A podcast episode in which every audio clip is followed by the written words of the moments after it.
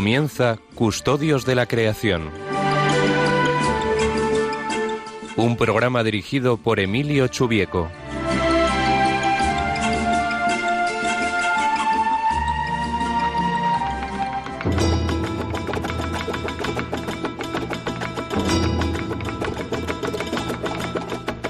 Buenas tardes, queridos oyentes. Una vez más estamos un sábado con, todos vosotros para hablar de la custodia de la creación.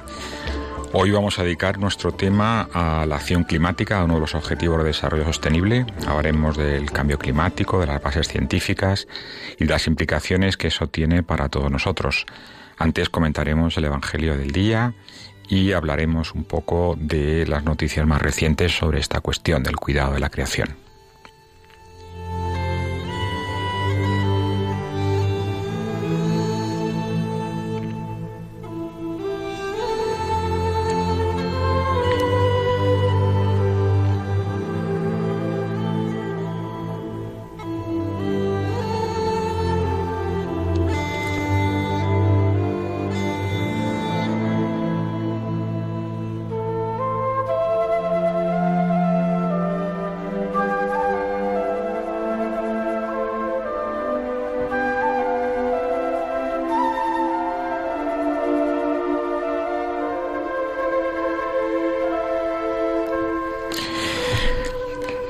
En primer lugar, empezamos comentando el Evangelio del día. Como saben, es el último día del, tiempo litúrgico.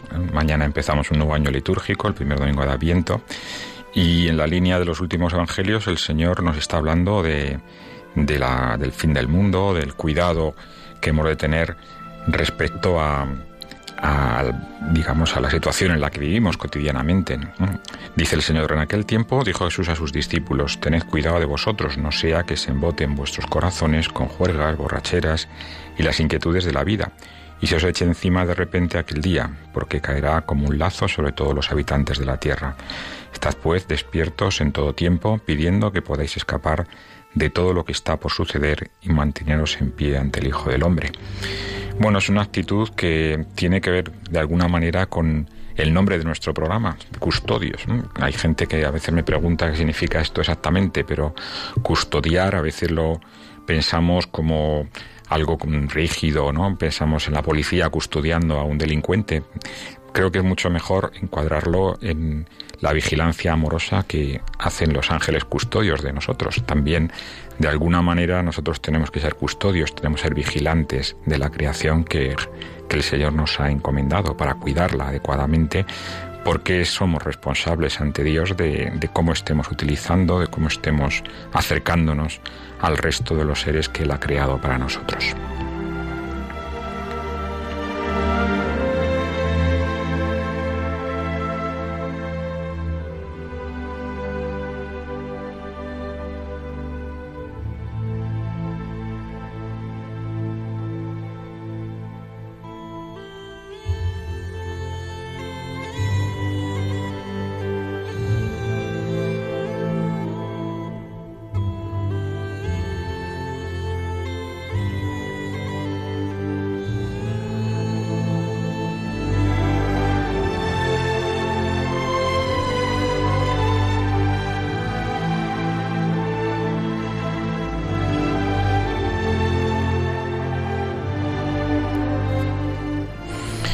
Supongo que habrán reconocido la melodía de Braveheart, esta película que me imagino que muchos de vosotros habréis visto. Mm, me remonto a esos pasajes preciosos de Escocia donde está ambientada esta película. Bueno, como decía, en primer lugar vamos a, a comentar brevemente las últimas noticias relacionadas con el cuidado de la creación. En primer lugar, recuerdo que este jueves ha terminado el Congreso Nacional de Medio Ambiente, que se organiza anualmente por el CONAMA, que ha incluido una gran cantidad de temas relacionados con, con, la gestión más sostenible del medio ambiente, con las ciudades, con la energía. Por otro lado, también recientemente se ha publicado una nueva ley, nos está estudiando la reforma integral de la ley de, cambio climático, pero una ley que, que, puede ser muy interesante para el mejor uso de las energías renovables. Luego comentaré un poco esto al hablar del tema del cambio climático, como he dicho, es el principal de hoy. También tenemos eh, la visita dentro de muy pocas semanas de, de la comunidad de TAIC, que organiza un encuentro europeo en Madrid. Me imagino que a través de vuestras parroquias habréis os ha llegado esa noticia, por lo menos a los que vivimos en Madrid, para acoger a estos chicos. Y dentro de las actividades de, que van a hacer en, esta, en estas jornadas mm, se va a incluir una actividad específica sobre el cuidado de la creación, sobre la ecología integral que en buena parte coordina eh, la Comisión Diocesana de Ecología Integral, en la que tengo la suerte de participar. Bien, como decía, el tema principal de hoy va a ser hablar de uno de los objetivos de desarrollo sostenible de Naciones Unidas, que es la acción climática. Eh, la acción climática, pues obviamente está relacionada con, con, el cambio climático, con el impacto que está teniendo el efecto de nuestras actividades, de nuestras acciones sobre el cambio del clima. En esta cuestión, como en otras cuestiones ambientales, eh, se habla mucho en los medios, eh, se, eh, se escuchan distintas interpretaciones y a veces no es fácil distinguir lo que es realmente tiene una base científica de aquello que bueno es es un tanto pues pues una aproximación que no siempre son muy certeras por eso es importante que, revisemos, creo que es un buen momento este programa para hacerlo, que revisemos cuáles son las bases científicas del cambio climático, cuál es el origen, qué está implicando y qué puede implicar en el futuro, la importancia del problema, qué tipo de trascendencias tiene. Bueno, uno se preguntará por qué tratamos esta cuestión en, Radio María, porque eh, tiene una dimensión moral, obviamente. Los impactos que estamos provocando sobre el medio, pues afectan a otros seres humanos, a las personas más vulnerables, y eso pues tiene una responsabilidad moral y ese precisamente es la, la, base por la que muchas instituciones católicas, luego comentaré un poco sobre esto, y los últimos papas han hablado con mucha claridad de esta cuestión. Recuerdo hace seis años que participé en una reunión de Naciones Unidas sobre cambio climático, que había muchísimas personas, muchísimos grupos eh, dando información con distintos stands sobre esta cuestión, pues me acuerdo de que había uno de Cáritas bastante grande, que estaban Em, publicitando una, una, campaña, Justicia Climática, hace más de seis años de esto, o sea que es una trayectoria de largo recorrido.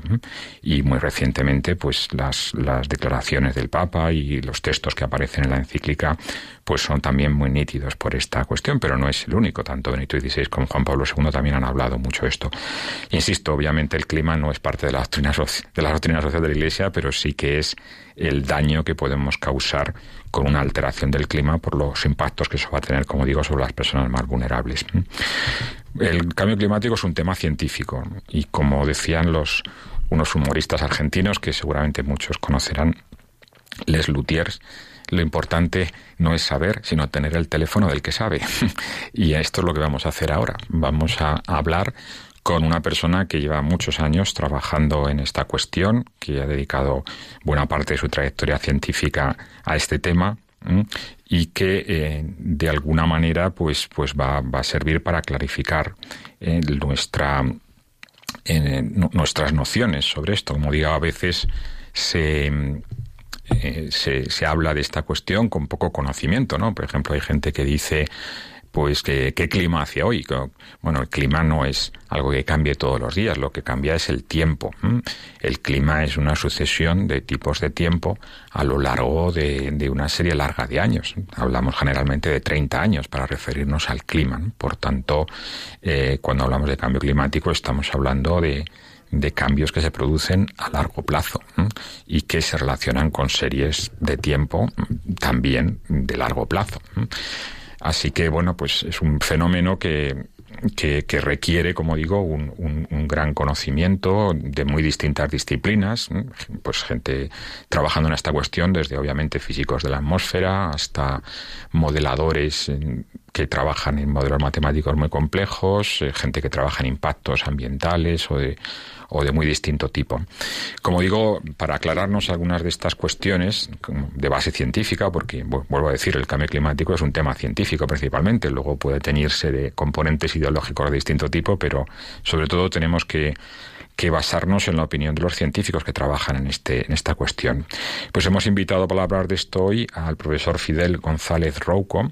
Él es profesor de, la, de física de la Universidad Complutense, trabaja en el Instituto de Geociencias, en el Departamento de Física de la Tierra, Astronomía y Astrofísica y durante muchos años está liderando un grupo de investigación sobre el, sistema terrestre y la evolución del sistema terrestre a lo largo de, los últimos milenios y el impacto y concretamente que tiene en este momento ese cambio global que antes que antes eh, aludíamos. No sé si está está por aquí ya Fidel, podemos hablar con él. ¿Me escuchas, Fidel? Sí, hola, buenas tardes. Ah, ¿qué tal? Buenas tardes. Bueno, en primer lugar, muchas gracias por estar con nosotros. Eh, siempre es un placer hablar con, con personas que, que, trabajan en estas cuestiones relacionadas con, con el medio ambiente, que es el motivo principal de nuestro programa. Eh, como estaba comentando los lectores, el tema principal de hoy es hablar del cambio climático. ¿Podrías definirnos en pocas palabras qué, es el cambio climático, qué entendemos por, cambio climático y si lo que vemos ahora es algo exclusivo o ha pasado con anterioridad en la historia de la Tierra?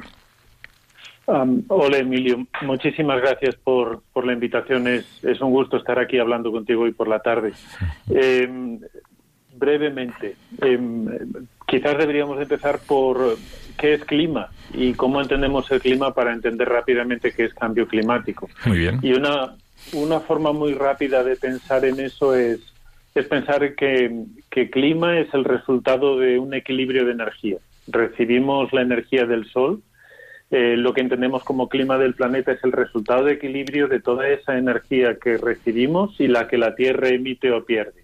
Si la Tierra no tuviese atmósfera, sería un planeta más frío, pero la atmósfera devuelve parte de la radiación que la Tierra em, emite, de tal manera que tenemos el clima como lo conocemos. Si queremos, podemos pensar en ello de forma intuitiva.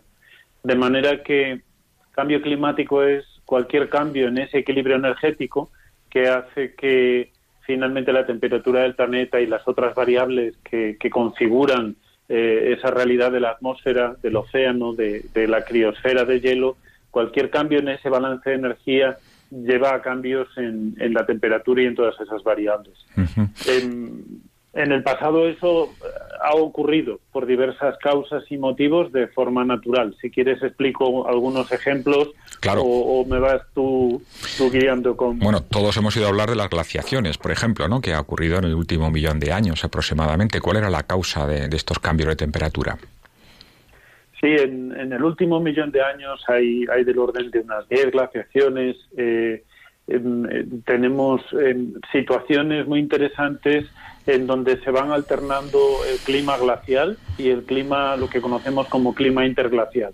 El clima interglacial es, es, el que vivimos actualmente.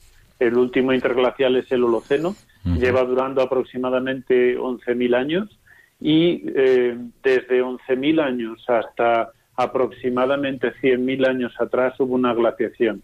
Esas glaciaciones se producen por cambios en la posición del eje de rotación de la Tierra, respecto al, plano de traslación a la órbita terrestre, el plano de traslación de la Tierra alrededor del Sol. ¿Por qué es eso importante? Pues porque si se inclina a lo largo de decenas de miles y cientos de miles de años de forma diferente el eje de rotación de la Tierra no es estable, al inclinarse la radiación solar llega con una eficacia distinta, de manera que la energía que absorbe la Tierra es diferente.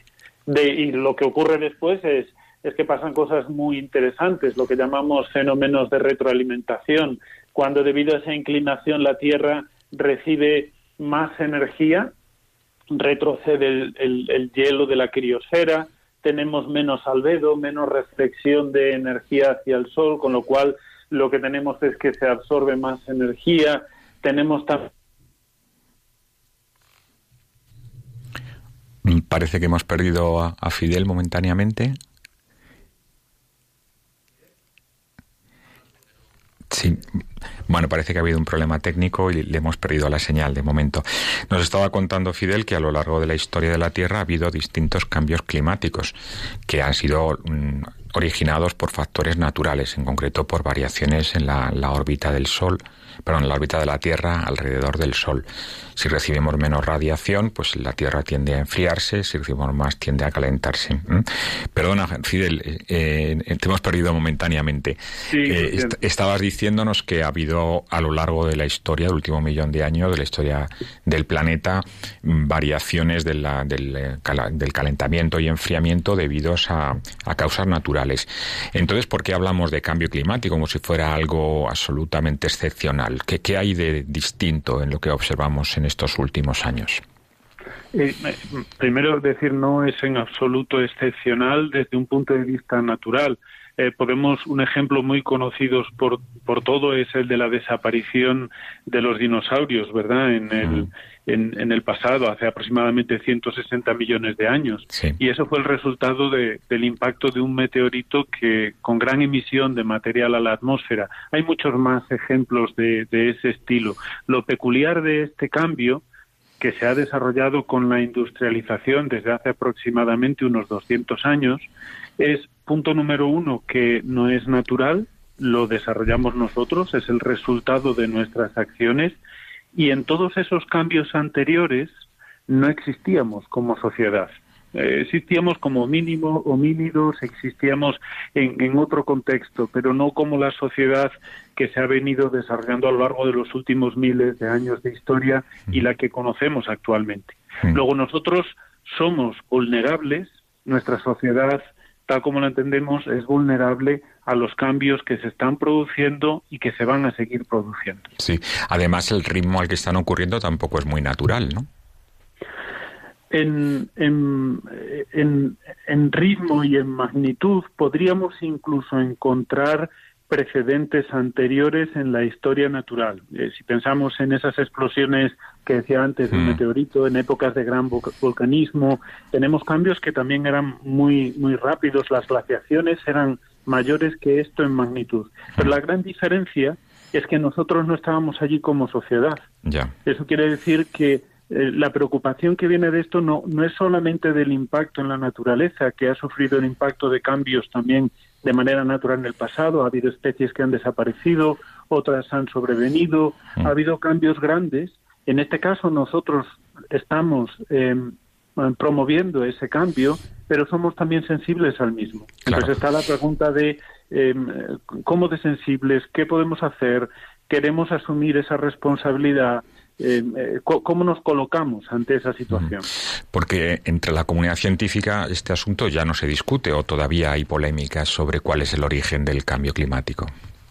En la comunidad científica em, en, la cual se publica en artículos científicos serios con revisión, no hay disputa en ese sentido. No hay, consenso. hay consenso. Y ese exacto. En, en los medios de comunicación puntualmente puede haber discrepancias que, que, a veces se amplían de forma innecesaria y que realmente retrasan las preguntas interesantes, que es el qué hacemos, el si existe un cambio climático o no, no es algo interesante. Las, las observaciones y las simulaciones eh, con modelos climáticos de hoy en día em, verdaderamente nos, nos confirman cómo es el cambio climático que ya estamos experimentando.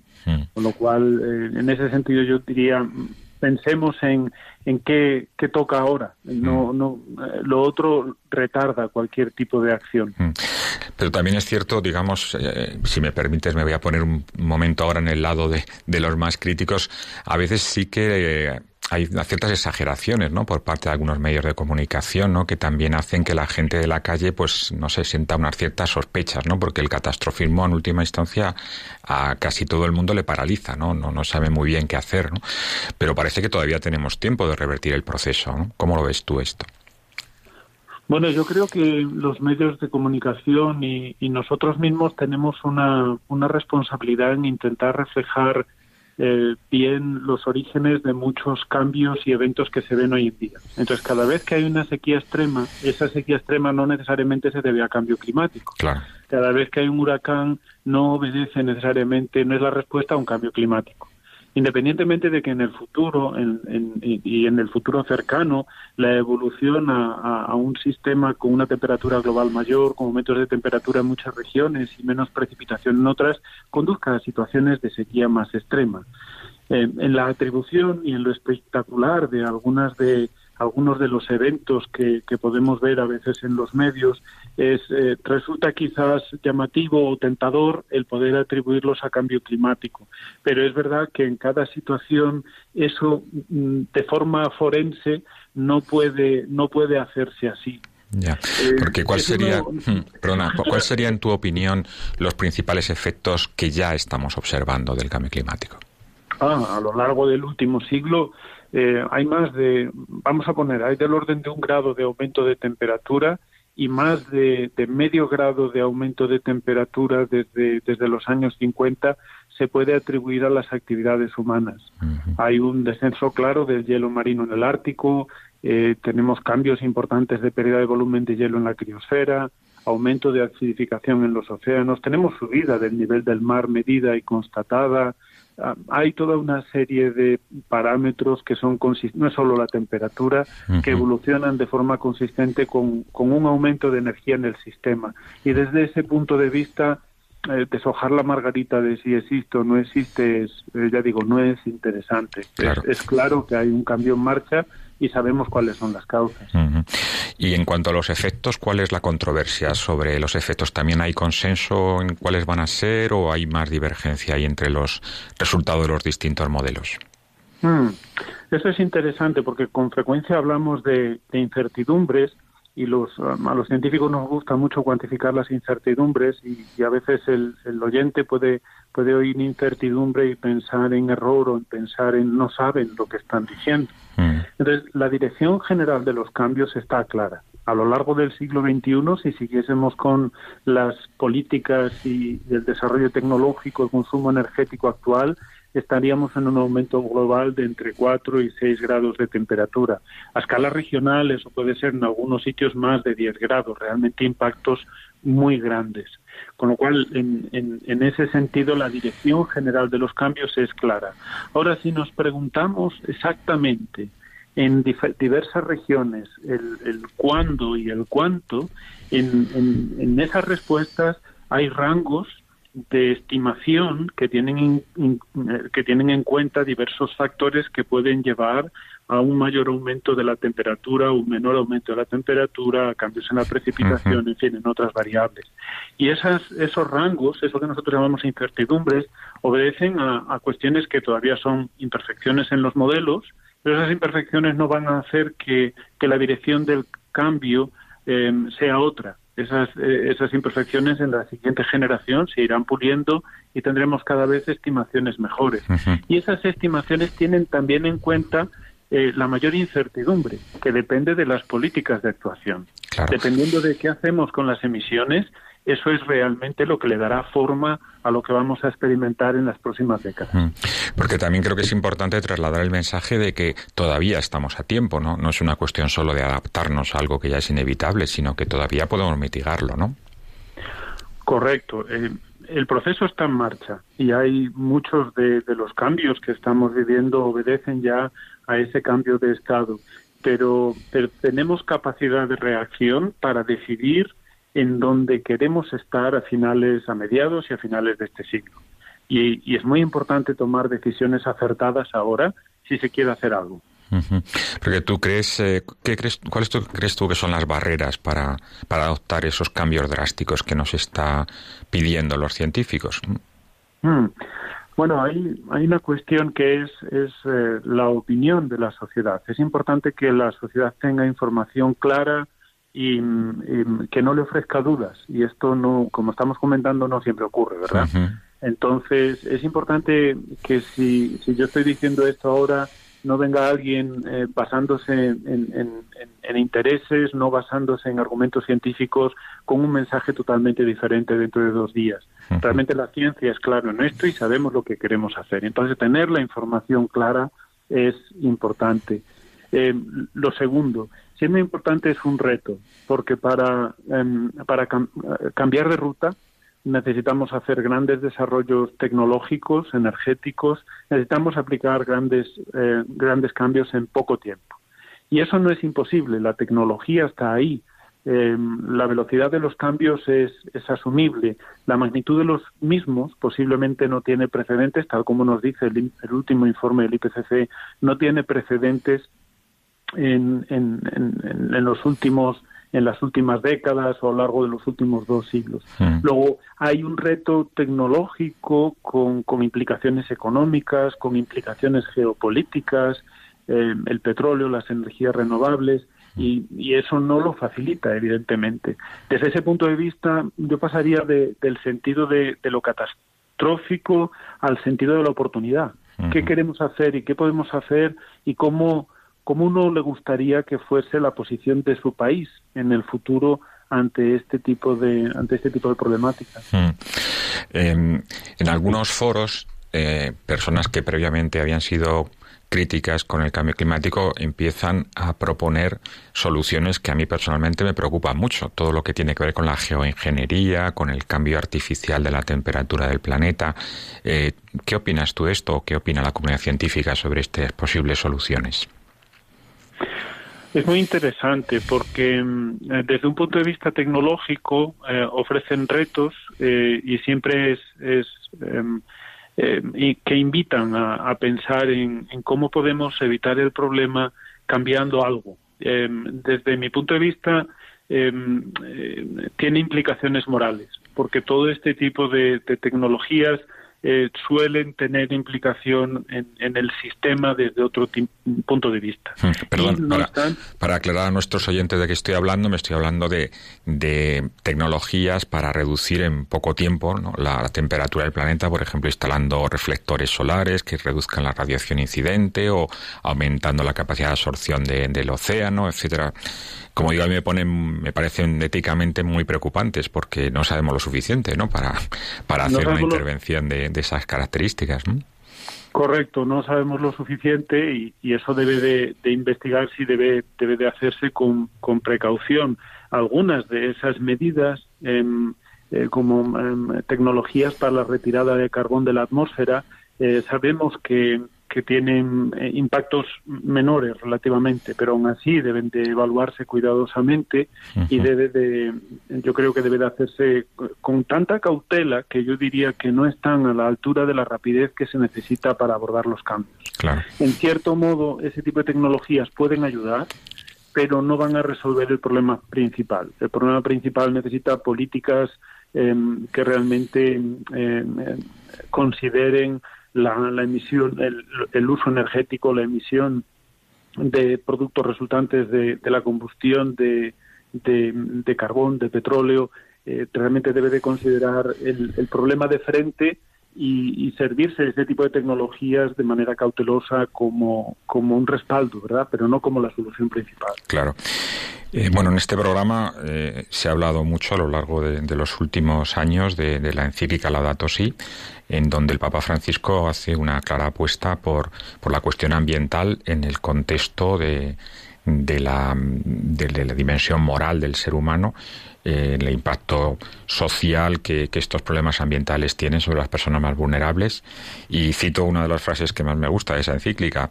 Como suele suceder en época de profundas crisis que requieren decisiones valientes, tenemos la tentación de pensar que lo que está ocurriendo no es cierto. ¿Qué dirías tú sobre esto para terminar esta entrevista? Yo diría que mirar a este problema de frente es mirar también a, a esas partes de la sociedad más desfavorable, las, las zonas del planeta que van a estar eh, más eh, intensa y directamente impactadas son zonas del planeta de menor desarrollo tecnológico, con, con mayores problemas de edificación, con menor defensa ante la subida del nivel del mar, con mayores problemas de abastecimiento de comida. Pensar en, en, en este tema es, realmente pensar en la evolución de la sociedad en un sentido eh, que tiene en cuenta este carácter desfavorecido. Y no debe de ser a costa tampoco ni tenemos por qué pensar que sea a costa de, de nada negativo. Eh, va a favorecer la calidad de vida de las partes del mundo más desarrolladas. En realidad no tomar acción es más costoso que, enfrentarse al problema. Muy bien, muchas gracias Fidel por, por, estos minutos que te hemos robado de tu tiempo, un, fin de semana. Eh, creo que la voz de los científicos tiene que escucharse de manera más nítida y lamentablemente esta cuestión, sobre todo desde la presidencia de Estados Unidos en este momento, pues se ha politizado excesivamente y se le ha y se hurta la, la principal base científica, que es la que deberíamos realmente de de utilizar para tomar las decisiones que necesitamos tomar, que han de ser decisiones valientes. No sé si quieres comentar algo para, para acabar la entrevista que te parezca importante para nuestros oyentes. Eh, estoy de acuerdo con lo que acabas de comentar. Te, te agradezco este espacio para, para bueno, exponer espero no una opinión, sino los argumentos que tienen que ver con el, con el hecho científico.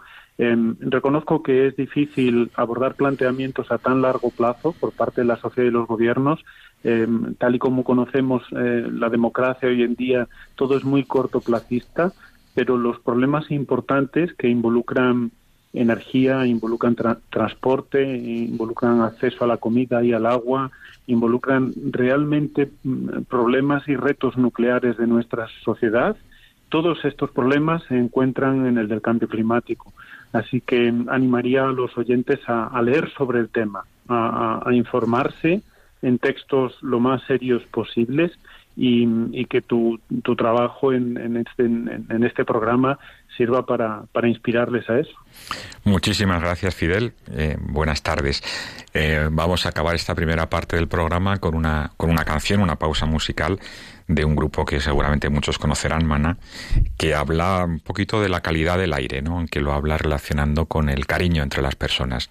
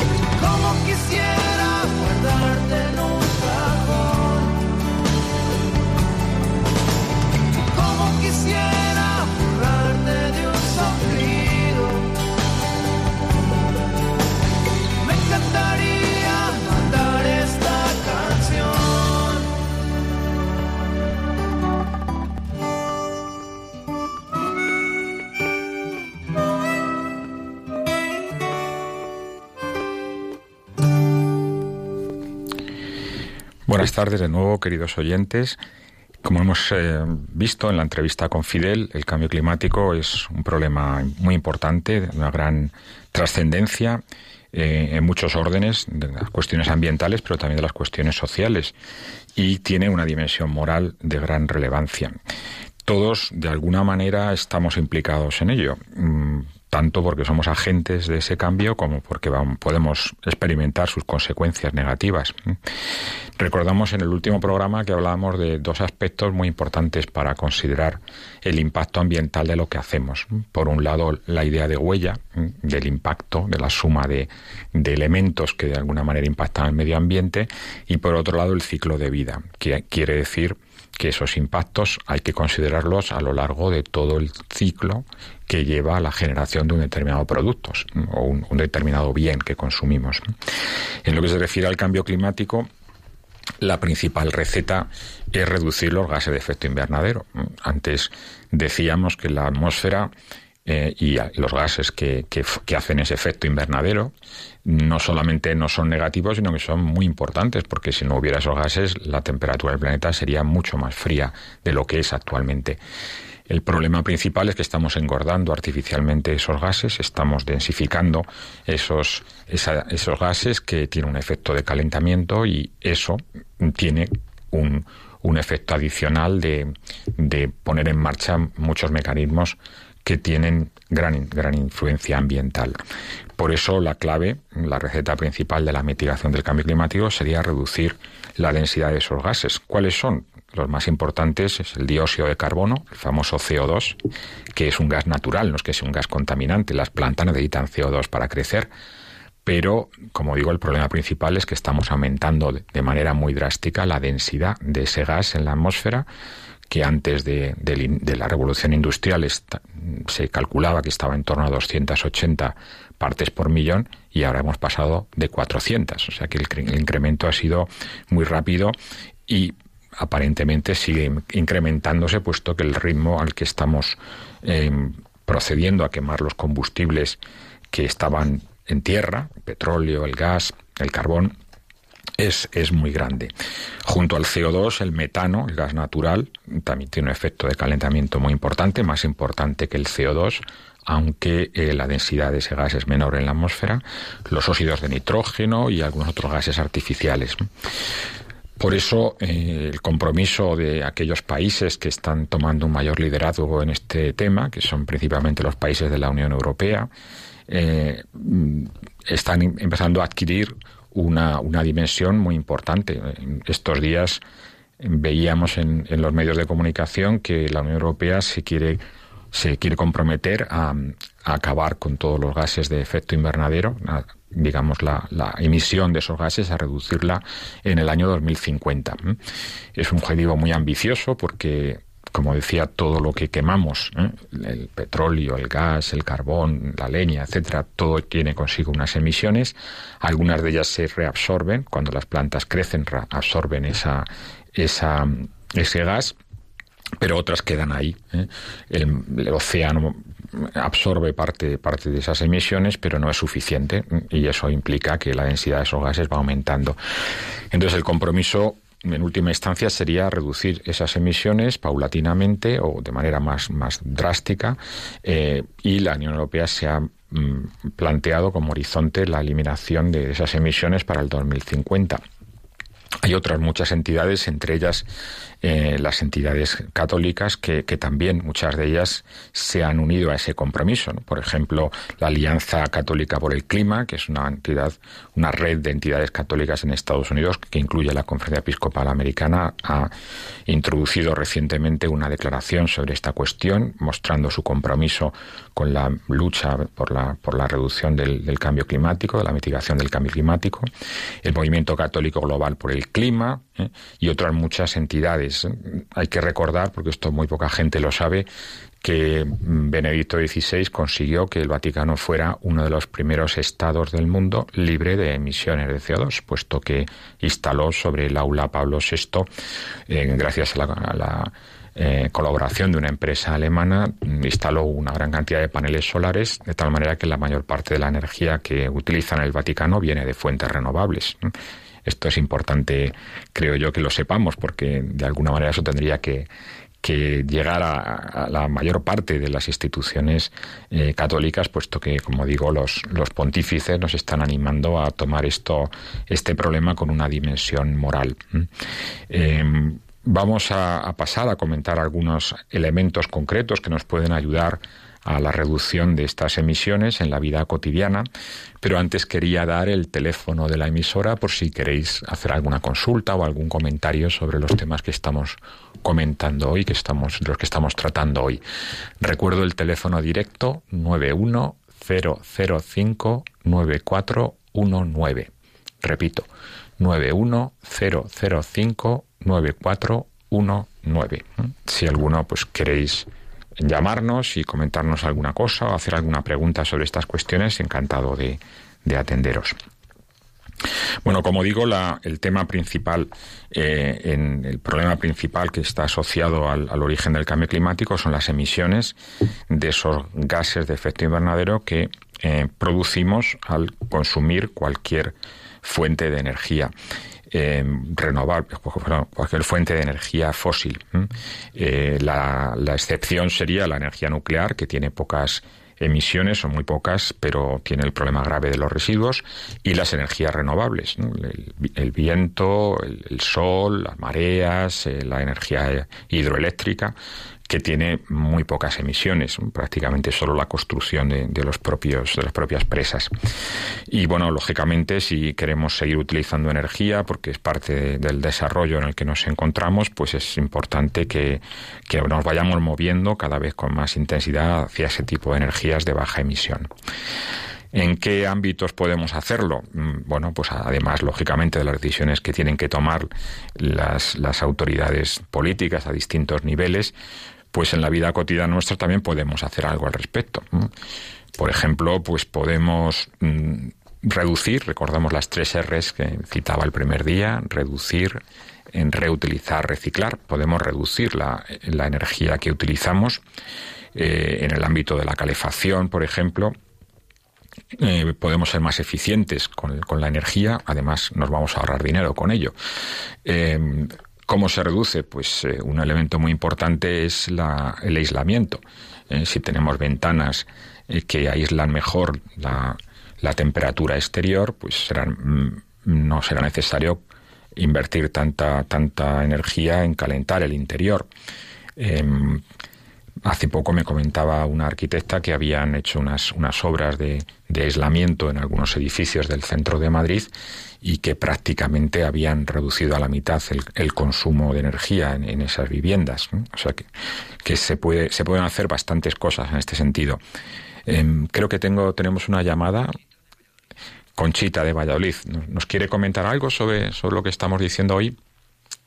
Buenas tardes. Vamos, yo mm, soy de la opinión que efectivamente en las casas tenemos que bajar mucho los grados, como he oído comentar en algunos programas de ustedes, pero sobre todo, pero también, no sobre todo, pero también en las entidades estatales que vas, por ejemplo, pues un organismo de Hacienda, de Seguridad Social, etcétera, y es que, bueno, casi casi hay que ponerse en manga corta porque es un calor y ahí yo creo que podríamos ahorrar muchísima contaminación, pienso yo, ya que hay muchísimos edificios. Sí, sí, sin duda, claro. Tendrían que, y luego en las casas, pues abrigarte un poquito más, que estamos en invierno, no puedes estar en, yo que sé, en tirantes o en... estamos en invierno. Hubo un comentario hace unos días, no, recuerdo, yo, a lo mejor era parecido a este, y hablaban eso, que había que unas chicas en Radio María que había que abrigarse un poquito más en casa y bajar un poquito la temperatura y un poquito cada cada cada vivienda, otro muchito en, el tema de, de las entidades estatales, podríamos quitar muchísima contaminación. Y luego también animar, oí que con no sé si cuatro botes de estos de, cerveza o de, estas cosas, que eliminaban, que eso mm, metiéndolo para reciclar, que también contribuíamos muchísimo al tema de, de, quitar eh, otras cosas que hay que, eliminar, como por ejemplo de momento los coches, que es más problemático, claro. Claro.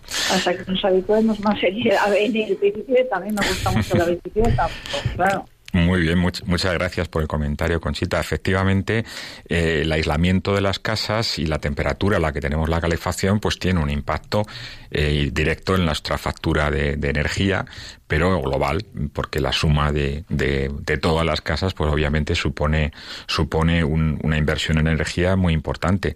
Luego hay otros elementos también a tener en cuenta, ¿no? Como, por ejemplo, los, el tipo de calefacción que uno tiene. ¿eh? Los, los suelos radiantes con diferencia son los más eficientes para, para la calefacción, porque el calor, mm, el aire caliente pesa, pesa menos, tiende a subir, por tanto, si calentamos desde abajo, pues la, la calefacción será mucho más eficiente. Esto, por ejemplo, pasa a veces en las, en las iglesias, ¿no? Las iglesias mm, son muy difíciles de calentar porque son muy grandes, tienen techos muy altos, y eh, me parece interesante comentar que en algunos países del, norte de Europa eh, existen sistemas de calefacción que están asociados a los bancos, están, arrancan de los bancos, ¿no? Y esto facilita a los feligreses un poquito más de confort y no requieren tanta inversión para, para el calentamiento, porque es muy complicado calentar un edificio tan grande. Yo creo que sí que son más, más conocidas las, las medidas de, de mm, ahorro energético en, en los aparatos electrodomésticos. Casi todos los electrodomésticos ahora prácticamente tienen un sistema que califica la eficiencia energética con unas letras. Las más eficientes son las A's, A más más, por ejemplo, las menos serían las E's, o sea, va de, en orden alfabético. Eh, bueno, eso es muy importante también porque exactamente lo mismo, o sea, la misma refrigeración de un frigorífico o el mismo lavado de un lavavajillas o de una lavadora se puede hacer con con cargas energéticas muy distintas. Si un aparato, un frigorífico, es capaz de enfriar a una temperatura razonable, vamos a decir, ¿no? de 5 o 6 grados, eh, con, un, con una potencia de 500 vatios, pues lógicamente estaríamos ahorrando dos o tres veces que si lo hacemos con, un, con uno de 1000 o uno de 1500 vatios. Y eso, obviamente, pues, evidentemente también va a afectar a nuestra factura de la luz. El tema de las bombillas, yo creo que casi todos ya somos conscientes de, los, de las bombillas LED, son un poco más caras desde luego, pero la eficiencia es bastante clara. y mismo hay bombillas para todo tipo de, casquillos, así que es, relativamente fácil sustituirlas. Una bombilla LED de 10 vatios pues puede ser equivalente a una incandescente de, de 80 o 100 vatios. Así que estamos ahorrando bastante energía ahí, sobre todo si esa bombilla está mucho tiempo encendida. También no hay que olvidar que la bombilla más eficiente no es la LED, sino es la bombilla apagada. Esa es la más eficiente. Naturalmente, estoy diciendo cuando no usemos esa, una o sea, tener encendidas habitaciones que no estamos usando, pues no parece muy razonable. Otra cuestión interesante, me parece a mí, es eh, poco a poco irnos moviendo hacia compañías o eh, cooperativas que venden energía renovable. En España no existe no, en, la red la capacidad de discriminar entre energía renovable y energía fósil. O sea, no sabemos cómo se ha generado la energía eléctrica que, entra en nuestro enchufe. Pero lo que sí podemos hacer es elegir un proveedor de energía que se comprometa a generar la energía que nosotros gastamos en energías renovables. Hay varias empresas, yo tengo una cooperativa que funciona bastante bien, por cierto, y que el coste por kilovatio es prácticamente igual al de cualquier otra empresa, pero con significativamente menos impactos ambientales, porque toda la energía que incluyen es energía renovable. Por tanto, no hay problema de residuos nucleares ni hay problema de emisiones de gases de efecto invernadero. Esto es una solución muy sencilla. Basta coger el teléfono, llamar a nuestra compañía de, electricidad y pedirles que que nos oferten únicamente energía renovable y si no es el caso, pues buscar alguna empresa que lo haga. Hay muchas ofertas en este sentido y creo que es una buena manera de como ciudadanos promover el uso masivo de estas energías. Además, ahora con el cambio de la ley, el famoso impuesto al sol que se ha, se ha derogado, ahora podemos generar nuestra propia energía. Los que vivan en el campo, eh, los que tengan un chalet unifamiliar, una vivienda, pues pueden instalar paneles solares y utilizarlos para generar energía para su propio consumo o eh, venderla a la red posteriormente. Así que eso es, puede resultar muy atractivo. Obviamente hay que hacer una inversión. Eh, no, no, siempre hay muchas ayudas para hacerlo, pero viendo las cosas a medio plazo, largo plazo, pues casi siempre suele compensar. El tema de las calderas es más complicado porque la mayor parte de las calderas que tenemos son utilizan energías renovables, perdón, energías fósiles, ¿no? Las la mayor parte son calderas de gasoil, algunas incluso de carbón, aunque las ciudades están ya desapareciendo y eh, las más eficientes serían las de gas, que también emiten gases de efecto invernadero, en concreto metano, el gas natural, pero eh, son la quema, la combustión es más eficiente y, emite menos, menos partículas que otras que otro tipo de, combustible. Por otro lado, tendríamos el transporte. El transporte, bueno, mm, para mucha gente eh, la, receta médica más extendida es ande usted, ¿no? O sea, póngase a andar, ¿no? O sea, que esto de andar parece que es un ejercicio físico muy recomendable. A veces no nos damos cuenta que andar no solamente es un deporte o un ejercicio físico, sino también es un medio de transporte. Y es muy buena manera de, de combinar las dos cosas, un transporte más eficiente y a la vez más sano. Podemos andar a muchos sitios, obviamente no vamos a andar a 10 kilómetros de distancia todos los días, pero hay mucha gente que sí lo hace, por cierto, pero, pero sí que podemos hacer pequeños desplazamientos, pues no sé, ir a comprar algunas cosas en, en, los mercados del barrio, eh, se puede hacer andando. ¿eh? No, nos vendrá muy bien para nuestra salud. Hay gente ya más, más aguerrida que coge la bicicleta.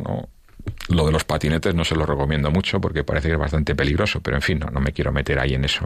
Y luego, por supuesto, el transporte público, que en las grandes ciudades pues tenemos una, una oferta bastante buena. Yo conozco sobre todo el de Madrid, que es magnífico, por otra parte. En el tema del transporte también tenemos el uso de los coches privados. A veces es necesario utilizarlos por las distancias, por las combinaciones. No, no es fácil, pero eh, no hay que olvidar que eh, la mejor manera de utilizar un coche es compartiéndolo. Hay muchos viajes que podemos hacer con otras personas, vamos a sitios cercanos o a sitios parecidos y combinar con otras personas a veces están eh, simplemente implica una llamada por teléfono y, y desde luego muchas de las caravanas que, que, sufren las personas que viven en ciudades grandes pues se podrían evitar. Bueno, en definitiva son ideas sencillas que pueden ayudarnos en esa tarea de como ciudadanos pues aportar nuestro grano de arena a este gran problema ambiental que es la, el cambio climático. Em, en la encíclica Laudato Si el Papa Francisco nos animaba en este sentido a considerar la, la seriedad de este problema y a tomar medidas que por nuestra parte puedan ayudar a, mitigarlo.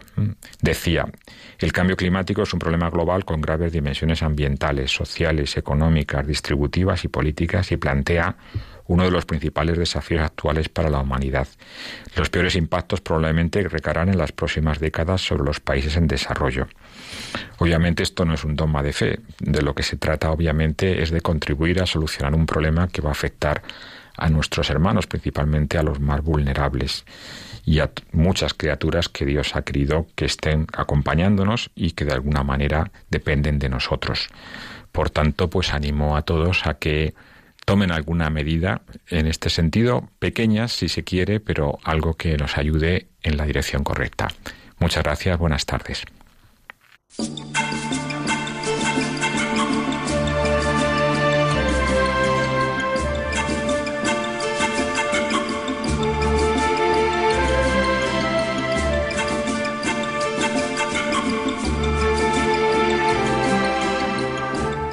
Acaban de escuchar el programa Custodios de la Creación, dirigido por Emilio Chubieco.